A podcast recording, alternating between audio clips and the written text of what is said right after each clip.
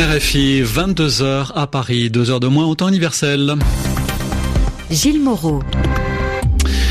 Bonsoir à tous, euh, voici votre journal en français facile présenté ce soir avec Sylvie Berruet. Sylvie, bonsoir. Bonsoir Gilles, bonsoir à tous. Dans l'actualité, les dirigeants de la Catalogne durement critiqués ce soir par le roi d'Espagne, le roi Philippe qui les accuse d'irresponsabilité et de s'être placé en marge du droit et de la démocratie. Selon lui, l'État doit rétablir l'ordre en Catalogne.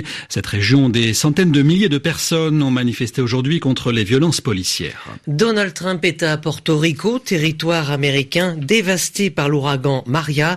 Le président va constater l'ampleur des dégâts. Il doit aussi tenter de répondre aux critiques sur la mauvaise gestion de la crise par l'État fédéral. Après Porto Rico, le président américain sera demain à Las Vegas, une ville meurtrie. Elle cherche à savoir ce qui a poussé un retraité apparemment sans histoire à tirer sur la foule, faisant 59 morts et plus de 500 blessés. Et en France, la nouvelle loi antiterroriste a été votée par les députés dans un contexte de menaces persistantes. Le journal. Le journal. En français facile. Deux jours après un référendum émaillé de violence, la Catalogne a connu une journée de grève et de manifestations. Dehors, les forces d'occupation ont crié des centaines de milliers de Catalans en colère contre le gouvernement et la police espagnole. À Barcelone et ailleurs dans la région, les images de répression brutale ont beaucoup choqué.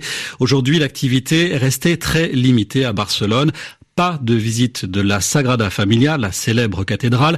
Même les joueurs du Barça ont fait la grève de l'entraînement. Dans ce contexte, l'intervention du roi était très attendue. Ce soir, le roi Philippe s'est exprimé sur cette crise pour critiquer très durement les autorités de la Catalogne. Un extrait de son intervention.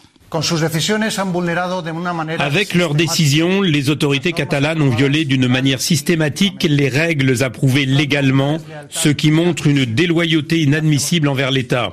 Elles ont rompu avec les principes démocratiques de l'État de droit et sapé l'harmonie et la vie commune dans la société catalane. Une société qu'elles ont malheureusement réussi à diviser.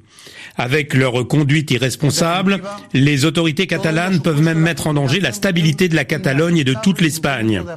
En définitive, tout cela aboutit à une tentative inacceptable de l'appropriation des institutions historiques de la Catalogne. Ces autorités, d'une façon claire et catégorique, se sont mises en marge du droit et de la démocratie. Elles ont voulu briser l'unité de l'Espagne et la souveraineté nationale. Le roi Philippe ce soir à la télévision espagnole. Deux jours après un référendum euh, émaillé de violence, on en parlait, on va tout de suite aux États-Unis. Donald Trump qui se rendra demain à Las Vegas où la folie meurtrière d'un homme a fait 59 morts et 527 blessés. Jamais dans l'histoire des États-Unis un homme seul n'avait tué autant de personnes. La police américaine cherche à savoir euh, ce qui a poussé Stéphane Paddock, retraité de 64 ans, apparemment sans histoire, à commettre ce carnage il n'était pas fiché par la police, bien qu'il ait amassé chez lui plus de 40 armes à feu, des explosifs et des milliers de munitions. Commentaire de Donald Trump, c'était un individu très très malade. Mais pas question pour le président d'envisager un débat sur le contrôle des armes aux États-Unis. Et avant de se rendre à Las Vegas, Donald Rigo est en visite à Porto Rico, deux semaines après le passage dévastateur de l'ouragan Maria. Les dégâts sont considérables dans ce territoire américain situé dans les Caraïbes. La plupart des habitants sont toujours privés de tout, notamment d'électricité. Le président américain devait constater l'ampleur des dégâts et répondre aux critiques sur la mauvaise gestion de la crise par l'État fédéral. Or, ces premiers mots n'ont pas été des mots de réconfort. Envoyé spécial de RFI à Porto Rico, Anne Corpé. Les autorités locales espéraient du réconfort, pensaient que le président américain allait se rendre compte de l'étendue du désastre en venant sur place, mais les premières paroles de Donald Trump à son arrivée sur l'île ont sonné comme un reproche.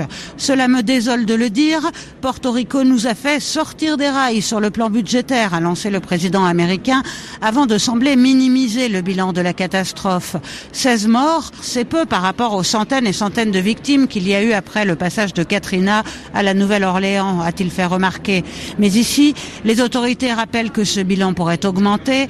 L'absence d'électricité complique sérieusement le fonctionnement du système hospitalier et seulement la moitié de la population a accès à l'eau potable, ce qui fait craindre des épidémies.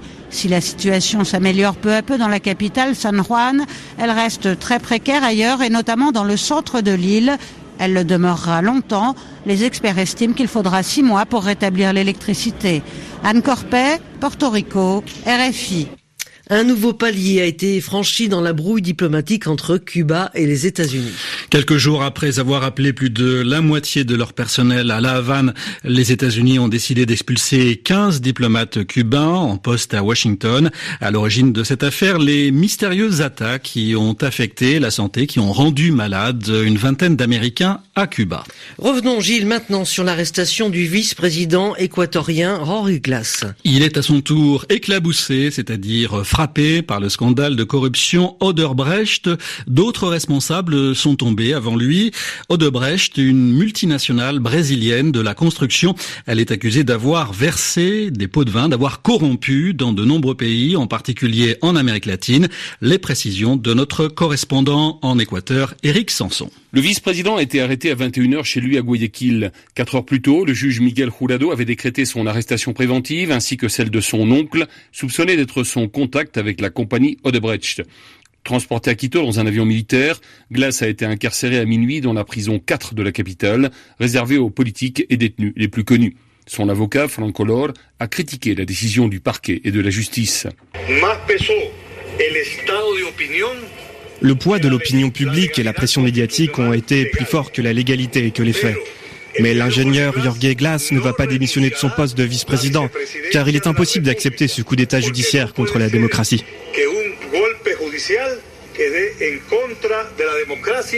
Cela fait maintenant des semaines que la pression montait autour de Jorge Glass, récemment démis de toutes ses fonctions par le président Lénine Moreno et accusé d'avoir reçu via son oncle des pots de vin d'Odebrecht. Glass est notamment accusé par un ancien dirigeant de la compagnie brésilienne qui a accepté de témoigner en échange de remise de peine.